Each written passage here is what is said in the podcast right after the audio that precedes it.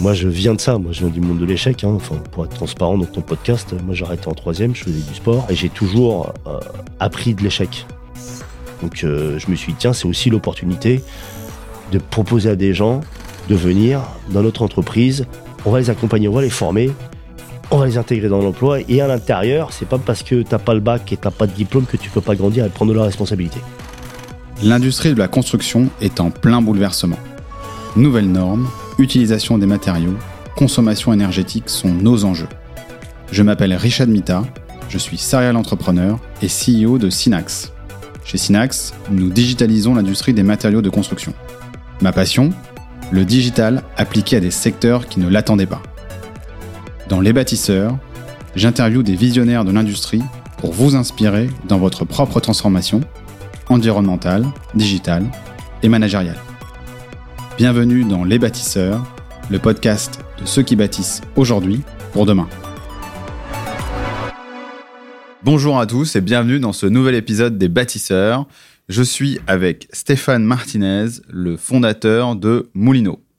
Salut Stéphane. Salut Richard, Euh, merci de me recevoir dans tes locaux à Stein. c'est un plaisir. Euh, écoute, et moi, les, les raisons pour lesquelles euh, je voulais faire ce podcast avec toi, euh, c'est euh, il y a trois, euh, j'ai trois hashtags qui me viennent en tête quand je pense euh, quand je pense à Moulino et quand je pense à tout ce que tu as fait. Euh, le premier, c'est déchets alimentaires. Euh, le deuxième, c'est méthanisation. Et euh, le troisième, c'est la Moulibox. Et alors, je voulais euh, peut-être que dans un premier temps, bah, si tu peux te présenter un petit peu Stéphane, et puis après on, on enchaîne sur, euh, sur Moulino. Ouais, Richard, c'est des beaux, c'est des beaux hashtags. Euh, bah, tout comme je disais tout à l'heure, Stéphane Martinez, euh, 53 ans. Euh, que dire Trois enfants, trois filles exceptionnelles, une femme merveilleuse.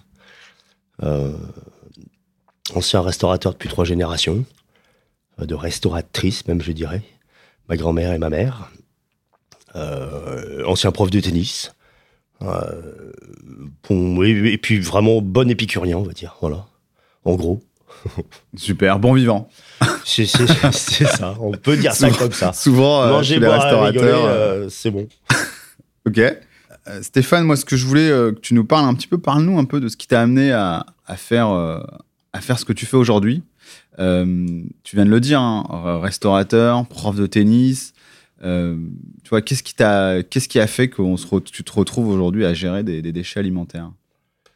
Bah, j'ai toujours été passionné dans ce que j'ai fait, que ce soit la restauration ou le tennis, l'enseignement surtout. Euh, ça a été surtout euh, le constat, euh, si tu veux, de, de, de, de- une prise de conscience, on va dire, et un constat.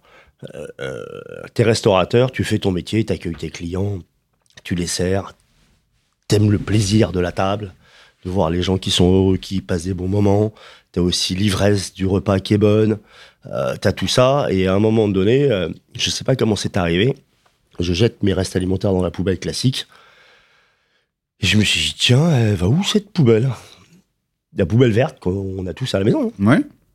Puis je me suis rendu compte que cette poubelle était bah, incinérée et enfouie.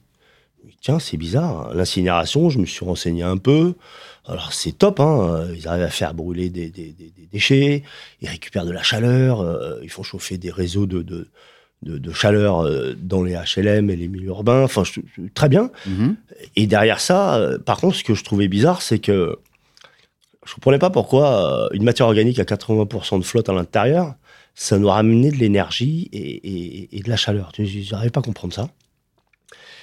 Et de fil en aiguille, je me suis retrouvé à regarder ce que faisaient les Canadiens. Ils faisaient du lombricompostage. D'où l'arrivée de ton hashtag Moulibox. Derrière, le lombricompostage, je me suis dit, qu'est-ce que c'est que ce truc-là? Bon, en fait, ils donnent des restes alimentaires plutôt végétaux à des vers de terre, qui les vers de terre euh, euh, font caca, c'est de l'engrais, qui vont redonner ça dans les plantes, que ça va redonner les bons légumes. J'ai trouvé le, schéma vachement positif. Et quand ça m'a tapé ça dans mon resto, j'étais en 2006-2007. J'avais encore à l'époque, euh, ouais, ma grand-mère qui était vivante, et je lui parlais un petit peu de toutes ces aventures-là, que, que ce que je faisais, ce que je Mhm. mettais en place. Donc, T'avais 35 ans, 34 ans, c'est ça Euh, ouais, à peu près, ouais, ouais, 30, euh, Ouais. ouais, 35 ans, 36 ans, à peu près. Et là, je me suis dit, tiens, je racontais que j'allais acheter des vers de terre, j'allais mettre dans ma cave et tout, je trouvais ça génial. Mais elle me disait, mais nous, à l'époque, euh, on avait, nous, les seaux à cochons, mon chéri. Les quoi? Les seaux à cochons. D'accord. Avait les seaux et les épluchures, ils allaient dans ces seaux-là, et il y avait des, des, des- des gars qui venaient les chercher, qui filaient ça en nourriture animale. Ok. Et donc c'était vraiment... euh, c'était établi, quoi. Le mar de café, pareil, il y a les jardiniers qui venaient chercher, quoi. Et- parce que le, le mar de café, quand tu discutes avec des jardiniers, euh, faire du compost, euh, c'est un art. Hein. Tu fais du compost par rapport aux plantes, tu le. Enfin, tu vois, il y, a- il y a vraiment...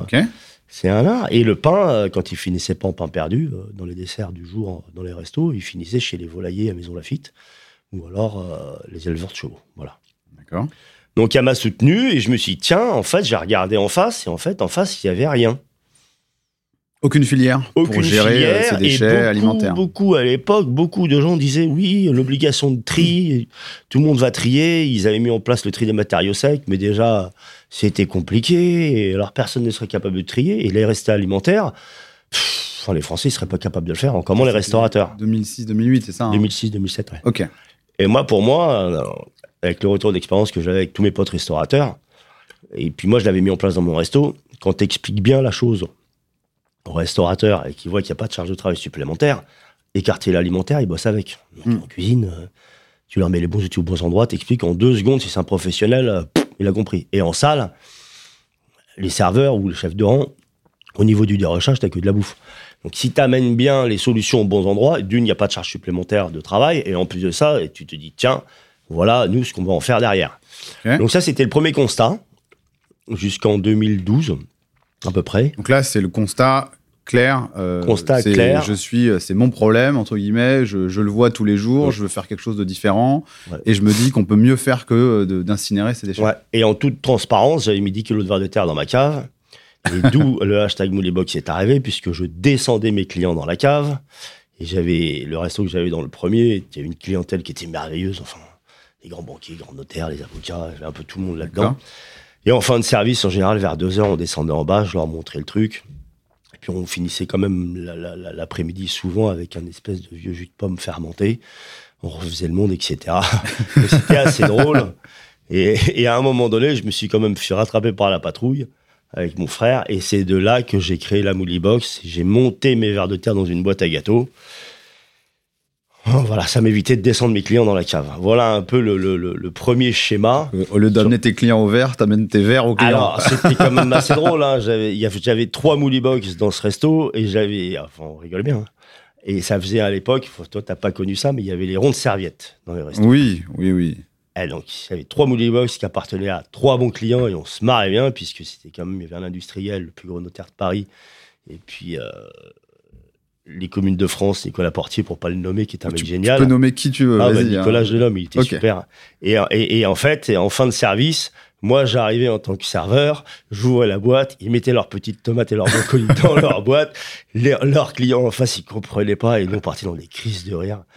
Donc voilà, ça, c'était le côté ludique, euh, féerique. Mais j'ai bien senti qu'il y avait d'une de la. Les gens étaient quand même compréhensifs. Ils trouvaient que c'était du bon sens. Et après, je passais quand même pour un restaurateur un peu farfelu, mais euh, ça, c'est normal. Oui, ça, après, ça, ça fait partie du, du personnage, Oui. peut-être. Oui, oui. Euh, et là, donc, 2013, je te dis, 2012, je te dis, tiens, il y a quelque chose à faire. Euh, 2012, euh, on rachète un resto, un bistrot euh, avec mon frère, euh, le petit Choiseul. Oui. Alors, à côté de ce bistrot, il y a une organisation professionnelle, la plus grosse représentation syndicale de l'hôtellerie, restauration, traiteur, discothécaire en France, qui était à côté. S'appelle le GHR aujourd'hui, Groupement Hôtelier Restaurateur. Je les nomme parce que quand j'avais mon bistrot qui était à côté, à un moment donné, ils avaient une commission de développement durable. Donc j'ai adhéré à cette organisation professionnelle. Et je leur ai fait mon retour d'expérience. Ça, c'était en 2012. En leur disant que, ben voilà, en 2016, euh, la loi te disait que euh, les restaurateurs seraient obligés de trier ces déchets à la source pour se les faire valoriser, etc., etc. Et que derrière ça, il y a quand même beaucoup de restaurateurs qui vont avoir des doutes. Et surtout sur Paris, est-ce que tu, quand tu vas mettre toute la matière organique dans un sac, est-ce que ça va pas puer? Euh, Est-ce que le personnel, ils vont bien appliquer les consignes de tri? Euh, Est-ce que tu vas avoir assez de place dans ton local poubelle? Et à Paris, Dieu sait si c'est pas simple. Hein. Au vu du prix du mètre carré, tu Pour préfères le garder pour mettre une table. Ah, mais des fois, t'as pas le choix. Pour mettre une poubelle de plus, tu vois. Donc, eh ben, j'ai été les voir et en fait, on a monté une merveilleuse opération de pilote. Et je dis merveilleuse parce que euh, j'en ai jamais vu d'autres comme ça. On a impliqué euh, 80 professionnels, euh, tout type de restauration confondue, hein, Fauchon, Taïwan, euh, et d'autres, euh, sur une année, pour lever ces doutes-là. Alors, on a impliqué, bien entendu, euh, euh, la ville de Paris, euh, la région de France, l'ADEME, Le SICTOM. le syndicat de traitement, le sitcom, qui était très important pour moi, le sitcom, parce que derrière ça, c'est eux qui gèrent les exutoires de, de- de- de- de déchets de Paris-Île-de-France.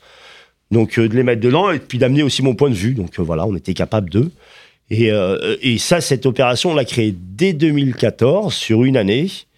Et puis, ça a été une réussite totale, puisqu'on devait collecter 280 tonnes, on en a fait 580, ou un peu plus, je sais plus, 560. On a sensibilisé plus de Sur un an 2500. Ouais, sur une année, ouais. On a sensibilisé plus de 2500 salariés, justement, à, à d'une, euh, écarter ce reste alimentaire, Mhm. et deux, aussi, leur dire que, bah, ce que le geste que vous faites au-delà de l'aspect environnemental, bah, c'est un aspect réglementaire et vous serez en accord avec la réglementation. Sur une organisation professionnelle, c'est important d'accompagner ses adhérents Mhm.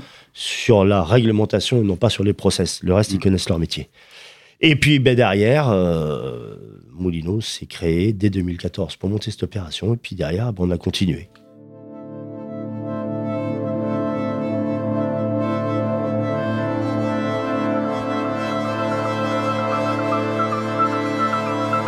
Première opération, on était sur euh, un test, Ouais. grosso modo. hein, Ouais, ouais, ouais, carrément.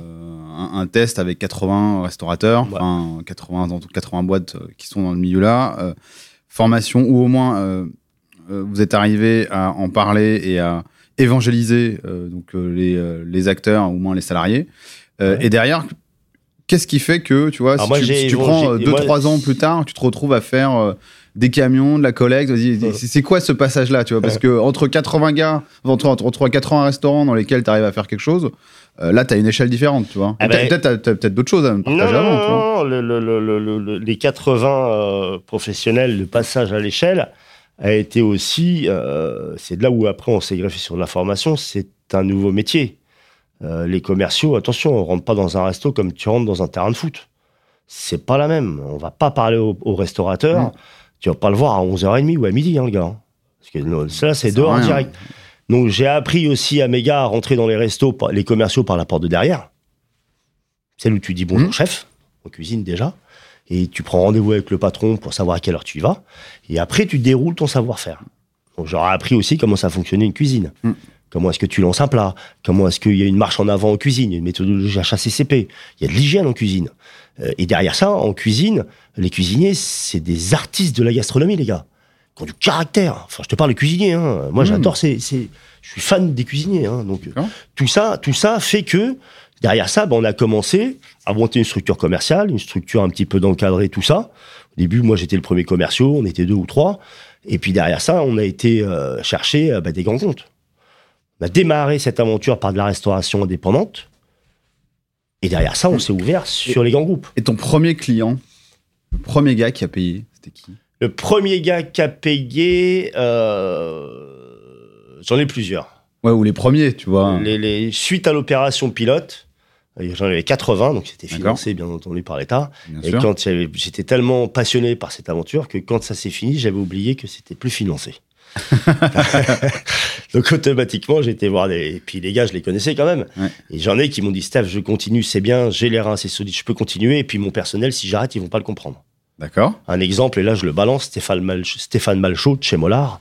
Euh, lui, il a beaucoup de coquilles d'huîtres, beaucoup de poids, etc. La Brasserie Mollard. euh, merveilleuse brasserie. À Saint-Lazare Ah, Exactement. Je Hmm. vois qu'on on connaît des bons Ah bah on a, euh, écoute, je te partagerai moi ma euh, ma femme est dans la restauration, donc euh, voilà, elle est, elle est chef sommelière, donc euh, forcément oui, donc forcément il y, a, il y a deux trois notions que je peux co- je peux comprendre en tout cas. Et Stéphane, comme beaucoup d'autres, m'ont dit Stéphane, je peux pas arrêter parce que si j'arrête, mon personnel, il va pas comprendre. Alors que là, il comprend que derrière ça, il n'y a pas de charge de travail supplémentaire.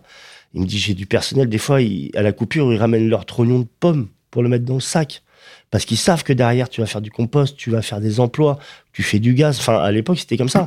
Et tu faisais déjà, pardon, hein, je te, je te coupe, Ouais. tu faisais déjà à l'époque dans ce premier test, tu faisais, avais déjà trouvé la filière de, de gaz et ainsi de Alors, suite ou pas? Dans Parce ce que je- premier test, on passait par des opérateurs qui faisaient de la méthanisation. Ouais, Donc dès le début, dès le début. ok. Ben, il y avait que ça, de toute façon. Ok. Donc ce premier test. Dès, dès, dès- ce premier test-là, Ouais. tu faisais déjà Ouais. tout le cercle. Donc le, le- le cercle Molino, hein, c'est je collecte, Ouais. je euh, donc collecte valorisation, compost, Ouais. et derrière euh. Ouais. Enfin, Dès, le- dès départ, le premier schéma a été d'accompagner, mettre les bons outils aux bons endroits et de former tout le monde, collecter, et derrière ça, traiter. Et traiter en méthanisation. Voilà, ça c'était le premier schéma. Et derrière, euh, ça c'était 2014, 2015, on gagne le marché pour collecter la COP 21. Ok. Donc là, c'était important. Ouais. On massifie plus de 20 tonnes, on écarte. Et puis, pendant la COP 21, je m'étais dit, tiens, je vais peut-être essayer de refaire un peu ce que je faisais dans la cave, c'est-à-dire du compost de qualité. Et là, on a été les premiers à monter une plateforme de compostage, à mélanger ce reste alimentaire avec du déchet vert, de l'azote, du carbone, et affiner toute cette matière-là avec les vers de terre de chez Moulineau. Ça, c'était la première expérience, et on s'est euh, mis en partenariat avec la Sémardel. C'était une, c'est une grosse SEM qui gère une grosse partie de déchets dans l'Essonne. Ils avaient une plateforme de déchets verts. On s'est Mhm. mis à côté, on a travaillé en partenariat avec eux, voilà, pour faire le compostage haute couture, comme j'explique, Ok. affiné avec les vers de terre de chez Moulineau. Voilà, ça c'était la première euh, grosse étape.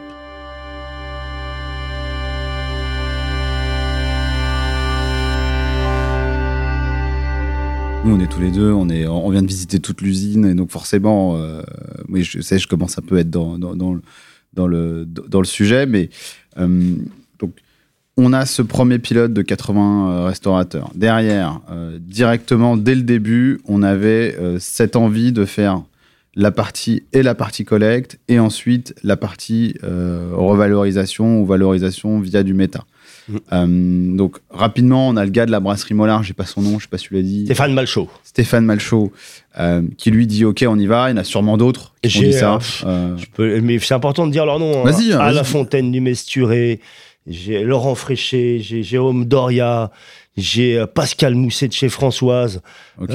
Enfin bref, j'en ai une quarantaine comme ça, des, des, des, des vrais professionnels de la profession qui mettent en avant au- tous les jours, au quotidien, le savoir-faire que ça faire ces restaurateurs. Voilà. Et donc, tous ces restaurateurs te disent on continue. Ouais. Et euh, je suis prêt à mettre un billet. Et euh, et voilà, je suis, et je suis prêt à payer. Ouais. Et euh, ensuite, comme vous gagnez le marché de la COP 21, ça c'était 2015, c'est ça? Ouais. 2015. Là, euh, 20 tonnes de récupération avec tout, le, tout ce qu'il y avait au niveau de la COP ouais. 21. Donc là, c'était, une- je trouve que c'était une des COP les plus vertes, si je ne me trompe pas, de l'époque, ou à voir ça. Et, et derrière, tu te dis, tiens, on va peut-être refaire le compost euh, comme l'idée initiale que j'avais Mm. fait dans ma cave. Et là, tu lances euh, le compost Moulineau avec euh, le principe de je mélange à du déchet vert, Ouais. je, le, je, le, je le fais mûrir, entre guillemets. C'est ça. Et une fois qu'il est là et qu'il est bien un peu comme dans un vin, entre guillemets, C'est ça. hop, je l'affine avec des vers de terre. Exactement. Et donc, on a du compost un petit peu de, de haute couture, comme tu dis. ça. Exactement. Et là, on est 2017. Ça Ouais. Ouais, ouais, à peu près. Donc, à l'heure où on enregistre, on est en février 2023. Donc Mhm. là, on a 6 ans. Mhm. Euh, Qu'est-ce qui fait que tu passes de euh, ces centaines de restaurateurs euh, auxquels peut-être que tu vas les collecter, je sais même pas comment tu les collectes à l'époque. Avec un petit camion qui fonctionne au gaz qu'on avait été chercher en Italie. Voilà, donc tu as commencé aussi à avoir ton camion qui Ouais. fonctionne gaz. Donc ça, c'est Deux, les, camions Molino. On commence à les voir Ouais. d'ailleurs, euh, Ouais, ouais. en région parisienne et même, on va en revenir tout à l'heure, même dans d'autres régions, si j'ai bien compris. Euh, et, et là, ouais, comment tu passes entre euh, ce moment-là où euh, bah, tu fais ça, entre guillemets, on est sur, tu disais, hein, euh, tout à l'heure, tu me parlais de 580, euh, 580 tonnes, c'est ça, à l'année, ou 600 tonnes à l'année? On avait 100% de croissance derrière. Donc là, euh, tu vois, comment tu passes de ces 580 tonnes aux 600 tonnes Aujourd'hui, euh, je sais pas combien de tonnes tu fais, tu vas sûrement nous le dire, Ouais. Euh, mais comment tu fais pour passer tout ça? Parce que c'est un autre niveau, Alors, quelque part. C'est un autre niveau et je te dirais, il a fallu escalader des montagnes ou les contourner. Ouais, C'est un peu imagé ce que je te dis, Mhm. mais c'est pas simple. Il a fallu déjà aller chercher des partenaires économiques parce que moi j'avais plus d'oseille, j'ai mis tout mon oseille dedans. Donc ça c'est important, mais pas n'importe quel partenaire économique aussi. Moi j'avais des valeurs dans nos affaires, on a toujours eu des valeurs euh, sociales, Mm. mais elles n'étaient pas déclarées. Parce que c'est comme ça. hein, tu formes, tu formes ta serveuse ou ton serveur qui est un acteur ou une actrice ou un étudiant ou une étudiante. Euh, Enfin voilà, il y a tout un schéma comme ça. Et je m'étais dit, tiens, ben, dans cette nouvelle filière, euh, c'était un nouveau métier. Donc entre 2017 et aujourd'hui, euh, on a trouvé des partenaires qui ont ces mêmes valeurs. Ça s'appelle euh, l'économie sociale et solidaire, Mhm. l'ESS. Et j'en suis arrivé à un agrément ESS simplement en racontant notre- mon aventure, notre aventure. Et les gens me disaient, mais t'es ESS Alors, C'est quoi ESS Ben, C'est les valeurs que tu portes. Donc on a automatiquement monté un dossier, on a eu un agrément ESS, et on a eu un agrément ESUS. Ok. Donc automatiquement, ça nous a ouvert vers le monde de la finance à impact. Alors, ESUS, si tu peux juste. euh, Entreprise d'utilité sociale. sociale. Ouais, entreprise sociale. euh, Entreprise sociale d'utilité solidaire. solidaire. Ok. Entreprise solidaire d'utilité Ouais, sociale, peut-être. Voilà, c'est ça. Ok. Ok. Bref, Ah, on a les deux, les deux. Donc derrière ça, ben, on a été voir. J'avais vu des business angels, j'avais vu pas mal de, de- de- de monde de la finance, mais j'étais pas très fan, fan, fan de, de ce truc-là. Ce qui m'intéressait avant tout, c'était l'aventure, c'était pas de faire des ronds. Les ronds, c'est toujours arrivé naturellement quand on bosse, ça rentre automatique à un moment donné. Donc c'est là où j'ai vu ces partenaires-là, et puis c'est là où j'ai commencé à essayer de dire bon ben voilà, on va monter notre plateforme de compostage, on a les marchés, il faut que j'achète des camions, surtout il faut que j'embauche des personnes. Mm. Donc tout ça, ça m'a ouvert des partenaires. Donc ça, c'était euh, une grosse phase euh, entre 2017 et 2019 de structuration de l'organisme de formation, de montage de, de, de, de- de formation, euh, de recrutement et tout ça. On a toute cette phase-là, on a eu 100% de croissance quand même. Donc c'était fort, fort, fort, jusqu'à en arriver à ce que euh, fin 2017, ouais, 2017, 2000 ouais, fin 2017, je rencontre des partenaires agriculteurs méthaniseurs. Euh, je balance des noms, hein, Jean-François Delettre, Lionel Bourseau, D'accord. Étienne Cousin, euh, Alexis Lepeu, euh, Bernard Boutiton, bref, tous ces gens-là, je les rencontre. Et je sais pas comment on en arrive à essayer de se dire, bah tiens, on voudrait travailler ensemble. Euh, moi, je leur parlais de matières premières secondaires, de qualité, puisque quand j'allais voir les autres opérateurs et qu'on vidait notre matière dans leur trémille, il y avait un décalage entre notre flux et leur flux. Et en plus de ça, moi, quand je leur demandais de la traçabilité, sur la petite plateforme de compostage, on avait la traçabilité sur nos andins. Donc, j'étais capable de dire euh, à n'importe quel client, bah tiens, ton, ton, ton, ton déchet, il est dans tel paquet. Enfin, tu sais, on avait la traçabilité. Tu peux juste, juste euh, tu peux préciser ce que c'est qu'un andin euh, ah, un andin, c'est un espèce de gros tas de compost, mais pas en, sous forme de montagne, mais euh, d'une largeur identique et d'une longueur hyper longue. Voilà. Ok. Pardon, c'est bon. On peut refermer. Donc là, tu Ah, vois voilà. les Alex Lepeu, tu vois les gars. Ouais, et puis on se discute. C'est des gens, c'est des agriculteurs qui ont des méthaniseurs, c'est des indépendants. Moi, j'ai une âme d'indépendant, donc automatiquement, on a eu pas mal de séances de chamaillage, mais ça nous a permis de nous connaître et de montrer les valeurs qu'on avait tous les uns les autres. Et puis je me suis dit, tiens, euh, nous, on, on pourrait relier euh, toute notre aventure, puisqu'on est des urbains. Moi, je suis un Parisien, on est à Paris. euh, Paris, c'est magique. voilà. Ici, c'est Paris. Ici, c'est Paris. voilà, c'est ma vie. Je suis fier d'être parisien, même s'il y a plein de bordel derrière, mais c'est pas grave, c'est comme ça. Et je me suis dit, bah, on pourrait peut-être renouer du lien entre nous et eux. Ils ont des valeurs, nous aussi. On n'est plus dans le déchet, mais la matière première. On parlait de matière première secondaire.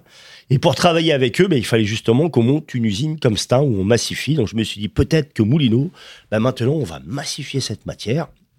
On va préparer la salade. Une fois qu'elle est prête, on va faire la jonction avec le monde agricole. Et qu'il y a de mieux, je trouve, pour gérer le retour de cette matière au sol, c'est pas nous les Parisiens. euh, Excuse-moi, mais je, je veux bien, mais on est bon pour certaines choses. Mais gérer le sol pour faire pousser des carottes, euh, c'est pas à Paris qu'on va le faire. C'est mon Ah, point de vue. Ça, on est d'accord. Bon, ben voilà. Et donc on a dit, bah tiens, nous le but c'est de faire le pont entre ce qu'on sait faire, aller massifier ces gisements-là, aller les collecter, former des personnes, remettre les gens à l'emploi qui ont du sens, massifier tout ça, et ensuite les gars, à vous de jouer avec cette matière première secondaire. C'est-à-dire qu'on a été les voir avec une matière première et non plus un déchet comme ce qui s'est passé il y a 50 ans. Mhm. Il y a 50 ans, les agriculteurs de l'île de France, autour de l'île de France, leur sol, malheureusement, faut pas avoir peur de le dire, puisque c'était passé, ben, ils ont servi d'épurateurs de déchets urbains. Mhm, ah, bien sûr. Et aujourd'hui, nous, on a été les voir avec une matière première de qualité et surtout de l'impact social. Parce que ces acteurs-là, avant qu'on s'engage, ça a duré bien deux petites années avant qu'on prenne le, le- le- le- vraiment notre aventure ensemble, ben, ils sont montés dans le camion. Ils ont été voir comment est-ce qu'on traitait nos gars. Et quand ils sont revenus des tournées, ah, ils ont dit on a compris, Steph, on veut bosser avec vous. Et c'est comme ça qu'on s'est créé notre première filière, qu'on a monté Stein, euh, et que derrière ça, ben, cette matière première aujourd'hui, on se crée notre filière avec nos partenaires agriculteurs. On joue un peu au rugby, mais nous, on fait le pont sur ce qu'on sait faire. Ça, c'est jusqu'en 2019, donc... euh, Pe- pe- Peut-être ouais. préciser un peu, tu vois, le, le ce que c'est que la méthanisation. Tu vois, en, en gros, parce que, et juste En gros. euh, en, en très gros, euh, tu vois. Ah, je vais la faire en très très gros, Richard. je pense que tu vas bien comprendre. Euh, T'as certainement dû oublier un pot de yaourt au fond de ton frigidaire pendant des mois. À Oui. mon avis, oui. Il Ah est oui. bon, il est J'ai bon- la tête du gars qui a oublié son pot de yaourt au fond de son frigidaire. il est, il est bombé, le pot de yaourt. Oui. Oui. Eh ben, tu prends une aiguille, un briquet, tu perces ce, ce- ce truc-là, tu mets le briquet, ça fait du gaz. C'est de la matière organique sans oxygène. Bactéries métallogènes qui dégazent. Alors après, il faudra discuter avec les ingénieurs, ils seront plus que moi. Mais moi, je préfère être simple, je suis simple comme garçon, et ça parle à tout le monde. Voilà. C'est de la matière Ah organique, sans oxygène. Le gaz est capté, et une fois qu'il n'y a plus de molécules gazeuses méthanogènes qui est dans la matière organique qui est un peu liquide, ben ça, ça s'appelle du digesta, et ça, ça a des propriétés que les agriculteurs peuvent mettre dans leur champ, si tu veux, au niveau Mm. des amendements. Ok. Ça leur évite aussi d'aller en acheter ailleurs, et là, ils maîtrisent leur amendement.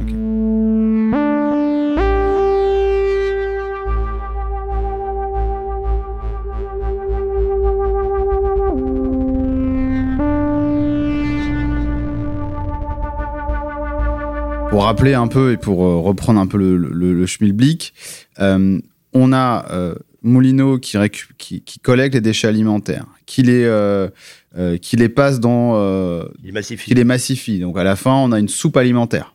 On les prépare. Euh, Vous les préparez et vous arrivez à une soupe alimentaire. Et là, on va rentrer un peu dans le process juste après. Et, et ça, vous l'envoyez dans des usines de méthanisation ou dans des centres de méthanisation. Non, on l'envoie chez nos agriculteurs, Agriculteurs. qui font de la méthanisation. C'est pas pareil. C'est pas la même chose, Ah, exactement non, non. pas du tout. ouais. Donc vous les envoyez chez des agriculteurs qui eux l'utilisent dans leur process de, méthanisation. Oui. D'accord. Et derrière, dans cette méthanisation, il y a ce qu'on appelle le digesta, qui est ce qui est à l'intérieur, donc euh, des euh, liquide, le ouais. liquide. Et ce digesta-là, les agriculteurs, donc ils en font, ils en font du, enfin il y a du gaz qui est déjà fait avec toute la Ouais. partie des les bactéries euh, qui, euh, qui, qui- qui mangent un petit peu toutes ces, toutes ces matières-là. Et à la fin, ce digesta, les agriculteurs peuvent l'utiliser pour du Amender leur sol. amender leur sol, exactement. Voilà. C'est bien ça. hein. C'est ça. Super. Maintenant, le process Molino. Vous- tu parlais de massification. Mhm. Euh, c'est quoi le process Molino euh, dans l'usine? Dans l'usine, on a euh, une trémie de vidage, comme une grosse baignoire. Et on a un gros couloir de, ch- de déchargement. Donc, toutes nos matières, elles arrivent ici. Elles sont déchargées ici. Mm. Tous les restes alimentaires de nos clients, toute cette matière première, elle est déchargée ici. On a euh, une machine qui va nous permettre de sortir l'alimentaire et les erreurs de tri. Voilà, c'est important. Je ne veux pas que nos gars mettent les mains à l'intérieur pour enlever les plastiques et les erreurs, la fourchette, la charlotte du cuistot, bon, bref, tout ça là. On a une grosse machine, ça s'appelle un déconditionneur, ça passe à travers, ça t'écarte les erreurs de tri et les intrus, Mhm. et ça te sépare la matière organique d'un autre côté, et ensuite, bah, cette matière organique, pour aller chez les agriculteurs, la réglementation, on va la broyer à 12 mm, on la met dans un gros mixeur, euh, et ensuite on la passe euh, dans des espèces de thermos à 70 degrés, pendant une heure. Et ensuite on la vide dans nos cuves. Et ensuite il y a un camion citerne qui vient un gros 44 tonnes avec un gros tube à l'intérieur là Mm. qui plug là-dedans. Et on charge 44 tonnes. Et ces 44 tonnes ça va chez nos partenaires agriculteurs qui sont sur sur Stein ils sont en Essonne. Voilà. Ok. entre 50 et 70 km 80 Ok. km même Et là, t'es principalement que les gars en Essonne. et là, que les gars en Essonne, on arrive, on vide ça dans, les, dans, leur, euh, dans leur cuve, et ensuite, eux, ils mettent ça dans leur process. Et ça, c'est très important pour nous. Ok. Et là, donc ça, c'est à partir de 2017, 2018, tu te fais financer. Bien sûr. Euh, tu lances ton usine de massification euh, ici, à Stein. ouais.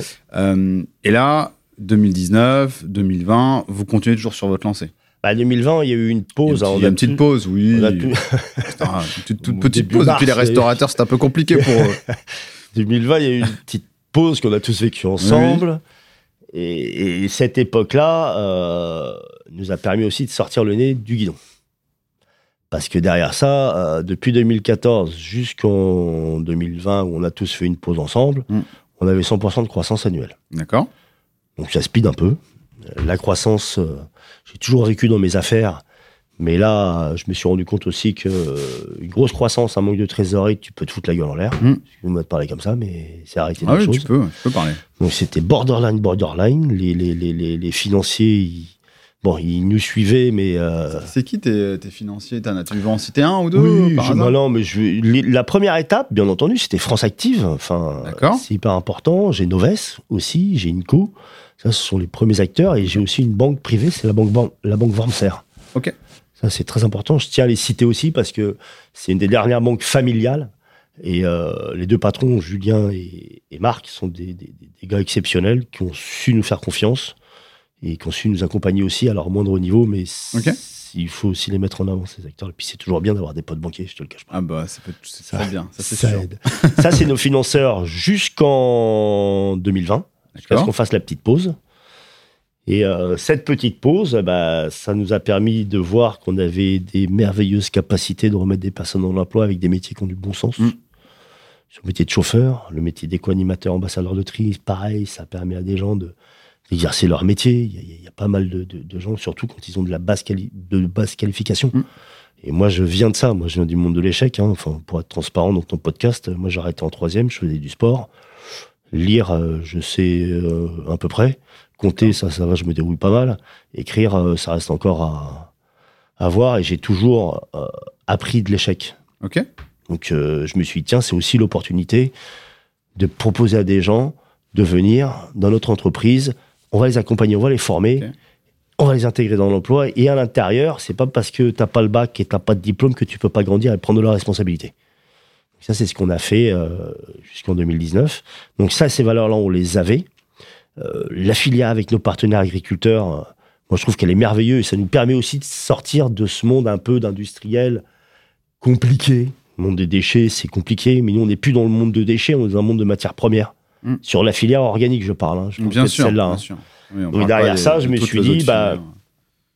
Pas 5, puis un choc thermique aussi. Hein. Je me suis retrouvé ici, euh, des 18, 19, 44 tonnes qui partaient par semaine, et c'était un peu une fourmilière sur le tarmac. Bah, tu te retrouves avec euh, 8% d'activité, deux personnes, un camion qui part une fois par semaine chez nos partenaires à moitié rempli, et comme client, on avait euh, l'Elysée, qui tourne Mhm. depuis le départ, et ça on est très fiers aussi, les hôpitaux de Paris qu'on en appelle d'offres, et un quartier qu'on collecte pour le, le compte du sitcom, le quartier de Viroflay. Ok. 8% seulement. Et là, tu dis merde. Comment je fais? Ben, c'est pas comment je fais. Je me suis dit, ben, qu'est-ce qu'on fait? Qu'est-ce qui se passe? Déjà, euh, toutes mes équipes en interne ont été top, puisqu'il y a eu une réaction euh, rapide. Tout le monde s'est mis en branle-bas de combat. euh, La trésorerie gérer le- les choses, les axes, etc. Mhm. On venait de faire une levée de fonds en fin d'année, donc on était plutôt posé, mais on s'était dit que cet argent-là ne doit pas nous servir à tamponner les problématiques, mais nous permettre de grandir. Et entre-temps, en même temps, j'avais des très bons contacts avec la Caisse des dépôts. D'accord. Donc derrière ça, ben, je me rappelle, on les a vus. Puis j'ai dû, ouais, le 4 avril ou le 5 avril, euh, je me dis, 2020. j'ai appelé Fabien, ouais, euh, qui est mon directeur général, et j'ai dit bon ben voilà, c'est simple, on va essayer de dupliquer le process. On sait faire un impact social, on sait aller chercher des gisements, on sait dégager une nouvelle filière consacrée avec nos partenaires. Nos partenaires agriculteurs nous ouvrent les portes ailleurs. On va essayer de dupliquer ce modèle. Voilà, l'objectif va être d'aller arriver à 2027-2028. Ah, J'ai fait des plans, moi je trouve que c'est des petits plans, mais euh, c'est déjà énorme. Euh, de monter 5, 6, 7 unités comme la nôtre, euh, des unités à 30, 40 000 tonnes qui peuvent se mettre à côté des grandes villes.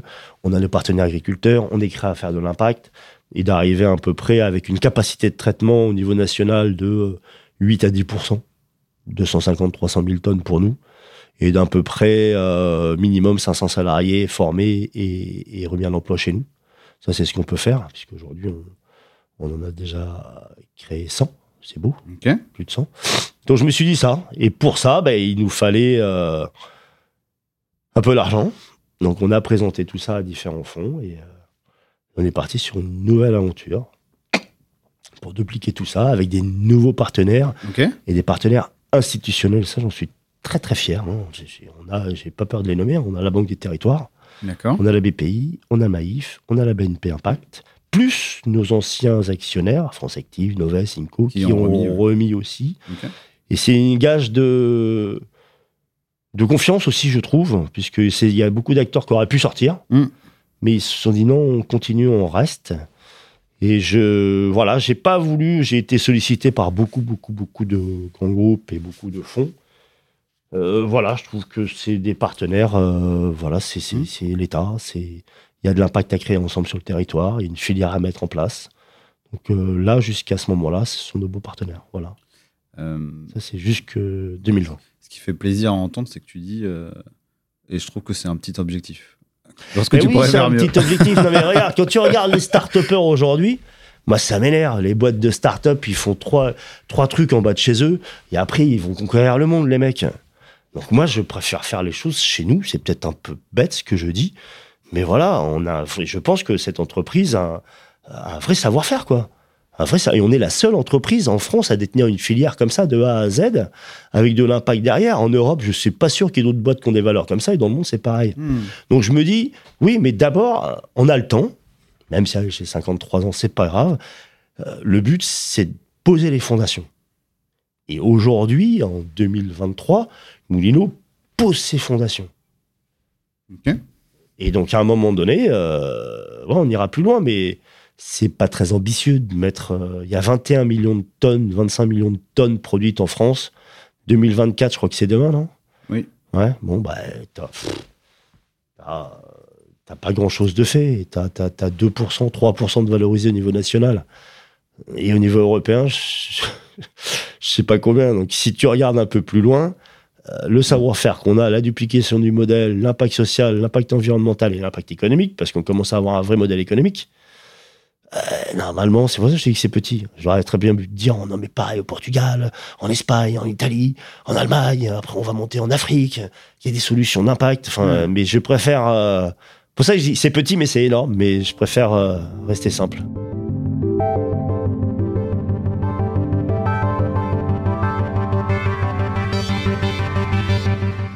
On a fait un épisode avec euh, Nicolas Cruot de Néolith.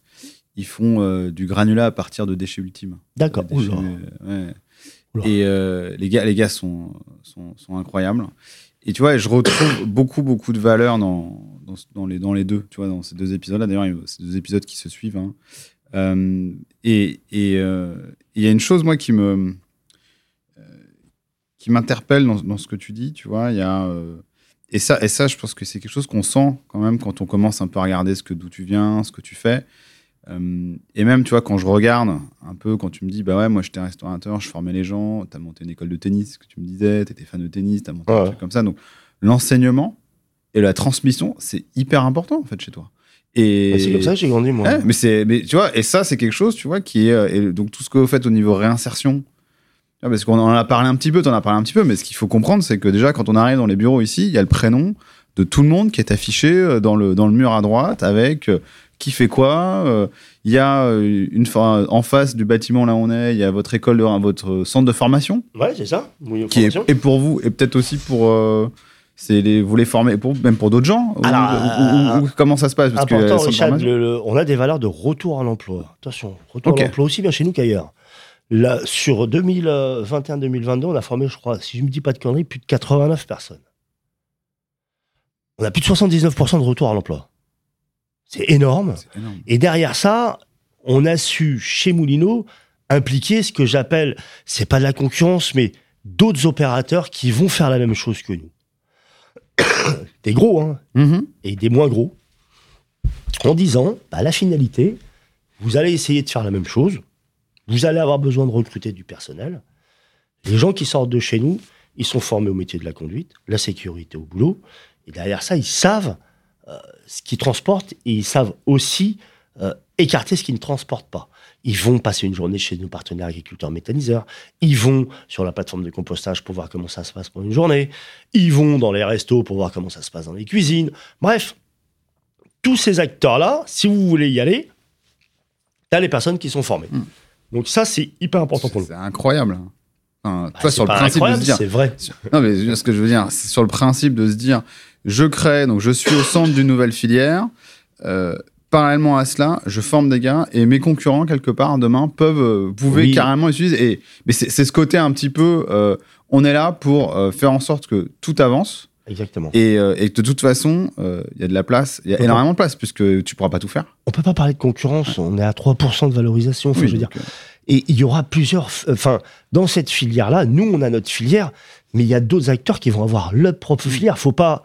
euh, voilà, moi, je pense que sur de, du, du- du- la grosse zone urbaine, notre mécanisme et notre modèle est bon, mais il doit être aussi intégré avec d'autres modèles. Il y a, il y d'autres modèles aussi de. Faut pas écarter les gens qui font de la collecte à vélo. Faut pas écarter les gens qui font du compostage. C'est un ensemble de, de- de solutions qui feront que on y arrivera tous ensemble. Mais aujourd'hui, on peut pas parler de concurrence. Ok. Et c'est quoi les autres modèles? Tu parlais de collecte, de différents modes de collecte. Tu vois différents modes de, de- de- Ah, d'utilisation derrière. Non, mais après, après c'est politique. euh, D'accord. Après, je vais les désinguer. Alors, c'est pas la peine. euh. Ok, bah comme tu Non, veux. après, les politiques qu'on a aujourd'hui, on en a parlé tout à l'heure. Enfin, voilà, sur le milieu urbain, euh, que ce soit le compostage, c'est très bien sur la sensibilisation, mais faut pas me faire croire. Enfin, je veux dire, on va pas d'une vivre en autosuffisance alimentaire dans les grandes villes.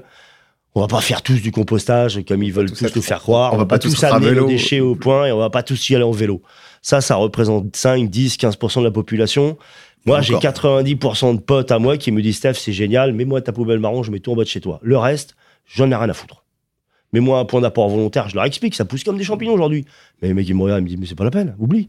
Les restaurateurs, comment tu vas leur faire sortir les déchets, les mettre à des points d'apport volontaire Jamais. Jamais. Qu'est-ce que tu vas faire avec le compostage et tout? Non, non, tu- enfin, moi, je préfère euh, garder notre filière, ne pas parler de ce qui se passe ailleurs, parce que sinon, je les désingue, parce que des fois, ça me rend fou. Et tout ça, Richard, c'est fait avec de l'argent public. C'est encore pire. Donc, bref, il y a, y a- y a- non, je préfère qu'on passe à autre chose. Ok, euh, pas de souci. pas de souci, non, mais de toute façon, alors, passons à autre chose. Euh, et je, je sais qu'on est pris par le temps, et euh, je sais que, voilà, je sais que ton temps est compté. Euh, J'avais encore quand même deux, trois choses à voir. Vas-y, vas-y. Mais on, on pourrait voir tellement d'autres choses, mais il y a deux, trois choses que j'aimerais bien voir avec toi. Déjà, un, euh, on a, on l'a pas abordé, mais qui paye quoi?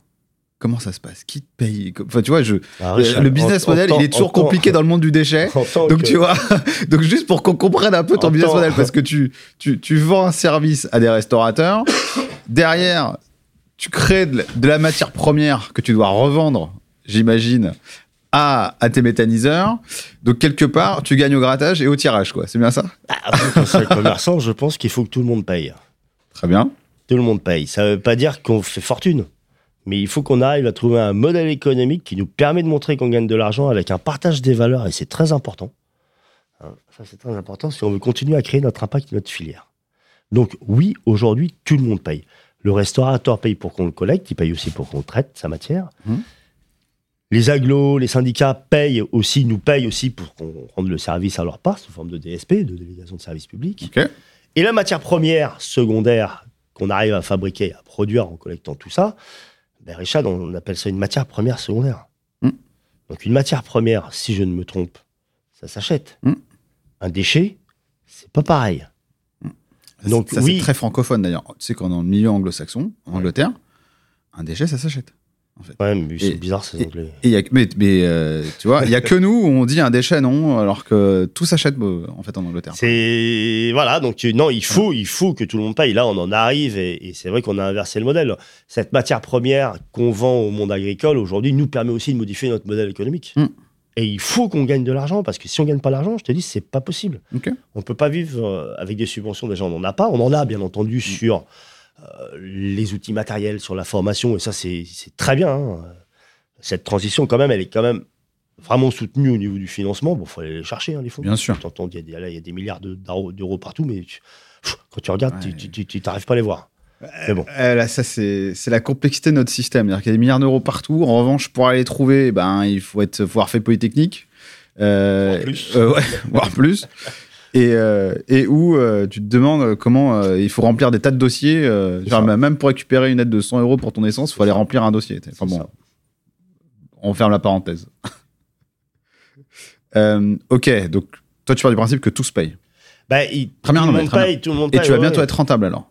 Et on n'est pas loin, on n'est pas loin, ouais, on n'est pas mais- loin, on arrive, on arrive à avoir de la rentabilité là. Enfin, on est janvier, février, mars, là, on commence à avoir des Super. Positifs. Et là, et en parallèle de ça, euh, tu ouvres euh, à Poitiers, c'est ça? Ou, ou à, ou à en Bordeaux? parallèle de ça, on ouvre déjà la première unité qu'on ouvre, elle est très importante.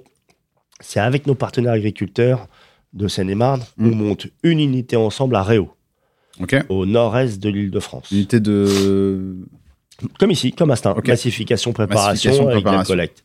Et, et l'avantage qu'il y a, c'est qu'ils ont monté un méthaniseur À côté. à côté.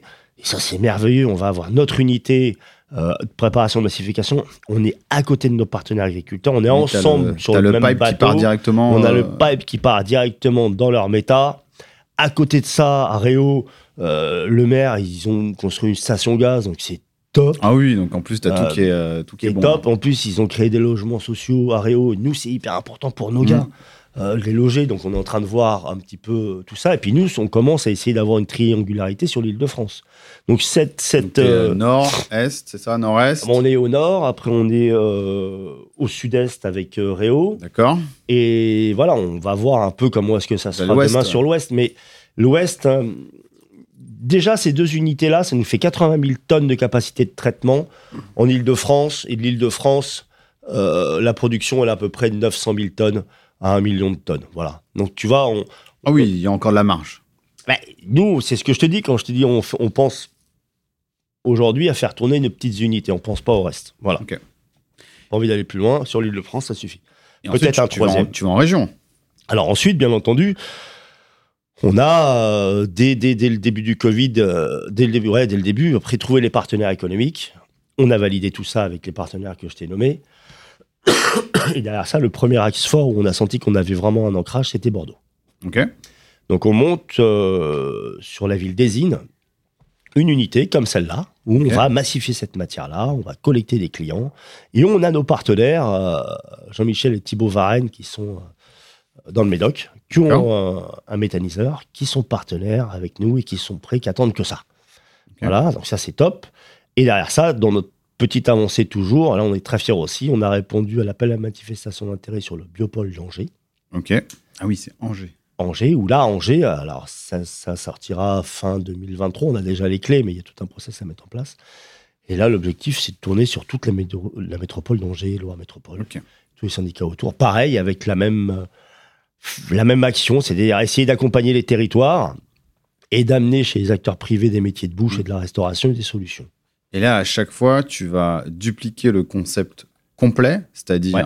collecte, massification et derrière euh, revente de la matière première secondaire. Avec les partenaires Euh, agriculteurs. donc ouais. avec, euh, avec tout ça à chaque fois. C'est-à-dire Ouais. où tu vas à un moment ou à un autre te dire non, bah en fait, je vais euh, vous vendre euh, le concept de massif, de, tu vois, de, je vais de- en tout cas l'exploitation du modèle.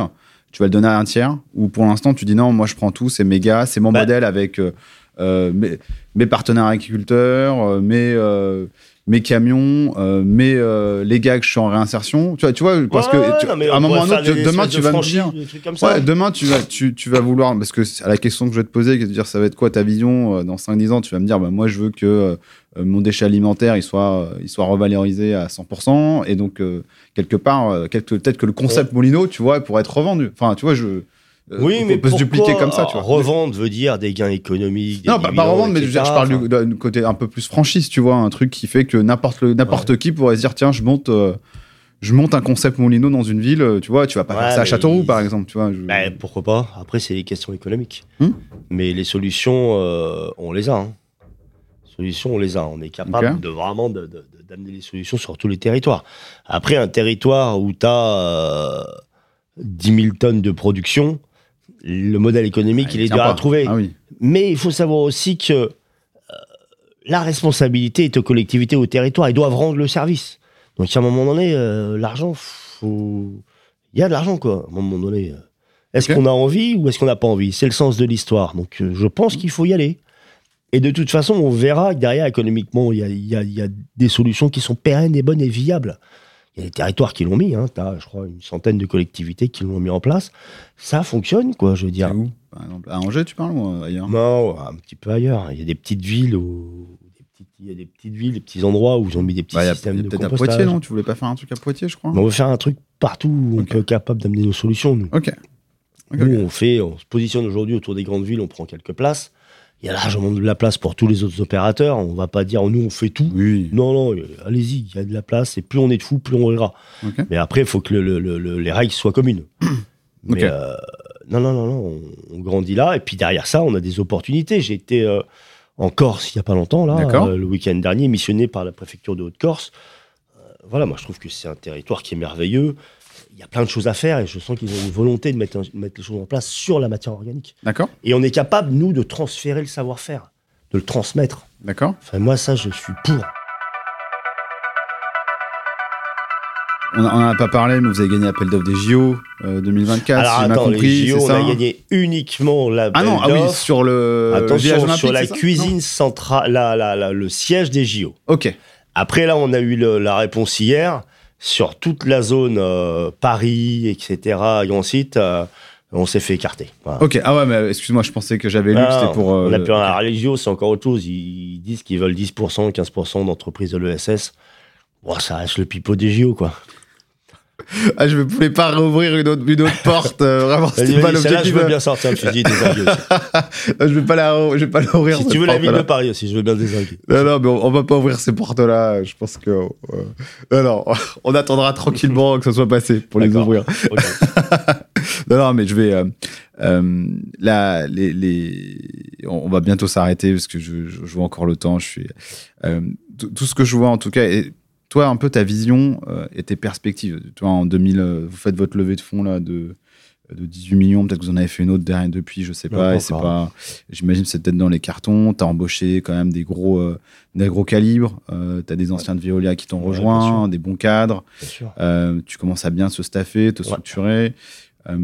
C'est quoi un peu toi, toi, ouais. bah, tu- normal. Enfin, ça me paraît logique que les gens viennent vers, vers toi. Après, la question c'est, tu veux, c'est quoi un peu la, toi, ta finalité ou là, là où tu veux aller. Tu vois, t'as as une expansion naturelle, mais qu'est-ce qui t'anime encore plus que plus que ça derrière? Ben, je vais te dire un truc. Ce qui m'anime encore plus derrière, c'est qu'on est capable de créer énormément d'emplois avec du bon sens. Ça, ça m'anime. Ok. Et derrière ça, on est capable. Et si on arrive à faire prendre conscience aux citoyens, aux restaurateurs que on est dans la matière première et trier ce putain de reste alimentaire, c'est bête comme chou, quoi. Ce que tu manges pas, tu le fous dans la poubelle marron, au bas de la maison, au point d'apport volontaire, ou ton, ton bac derrière ton resto. Euh, voilà, là, on va gagner. C'est ça qui me plaît. Et derrière ça, ah, il y a le côté entrepreneur aussi qui est important. Enfin, montrer qu'on gagne de l'argent. Après, la répartition des richesses, je te dirais, c'est important. Il faut que ça reste à l'intérieur. Il faut que ça permette à l'ensemble des gens de grandir. Euh, voilà, et l'ESS, ça met aussi des valeurs en tant que chef d'entreprise. Je pense que vous les connaissez tous. C'est plafonner à cinq fois la moyenne de tes trois plus bas salaires. À un moment donné, il faut aussi prendre conscience que quand tu commences à gagner 6-7 000 balles par mois, eh, c'est déjà pas mal, quoi. Mm. Et ça, ça te permet aussi de garder des bonnes relations avec tes gars. Tes gars qui sont entre 1600 et 2005 ou 3000 ou 4000. Si demain, un grand patron, il prend 50 000 ou 100 000 par mois, c'est pas évident d'aller parler à tes gars. Enfin, je veux dire, et moi, si je parle pas à mes gars, je suis triste. Moi, mon rôle, il est de communiquer sur les aventures, d'avoir la stratégie, mais d'être au quotidien avec mes gars. Moi, je suis sur le terrain ici aujourd'hui en Ile-de-France. J'étais à Bordeaux la semaine dernière, j'étais à Angers. Enfin, moi, mon rôle, il est là. D'accord. C'est ça qui m'anime. Et derrière, je pense que mes gars, aujourd'hui, ont énormément d'énergie et de savoir-faire pour dupliquer tout ça. Et à un moment donné, on va se retrouver confronté à la réglementation. C'est ce qui va arriver demain. Mais il va y avoir énormément de collectivités de territoires où ils ne savent pas faire. Les services ne savent pas faire. Donc, ils vont revenir vers nous et ils commencent à revenir vers nous. Et nous, on est fiers d'apporter les solutions. Ça, ça m'anime. Et pourquoi pas, demain, dans 5-10 ans, eh ben, moi, j'aime bien parler. Euh, Pourquoi pas aller raconter l'histoire dans des pays qui n'ont rien mis en place pour leur montrer l'impact social et ce qu'on est capable de faire avec ces restes alimentaires? Et ce qu'on a toujours fait depuis la nuit des temps? C'est-à-dire le retour à la terre. Voilà. Ça, ça, avec, euh, bah oui, une expérience parisienne et Paris, quand tu fais quelque chose à Paris, c'est vu dans le monde Mhm. entier. Et ça, j'en suis très fier aussi. Et puis, c'est toujours pareil, je suis fier d'être parisien. Super. Écoute, j'ai deux dernières questions qui clôturent mon- mon- chacun de mes épisodes et on va, on va- on va finir sur, en tout cas, ce, ce que tu viens de dire, sur ce qui t'anime, sur euh, cette volonté euh, d'aller euh, d'aller changer euh, et de revenir à- d'aller changer la- notre façon de faire euh, et, de revenir surtout à ce qu'on fait depuis de, de nombreuses années et de nombreux siècles en fait. Euh, et, et de ré- et ré- récupérer une partie de ce bon sens. euh. Bon, on remet au goût du jour ce que faisaient les anciens avec du 2.0. C'est bête à dire, mais c'est aussi Exactement. ça. Quoi.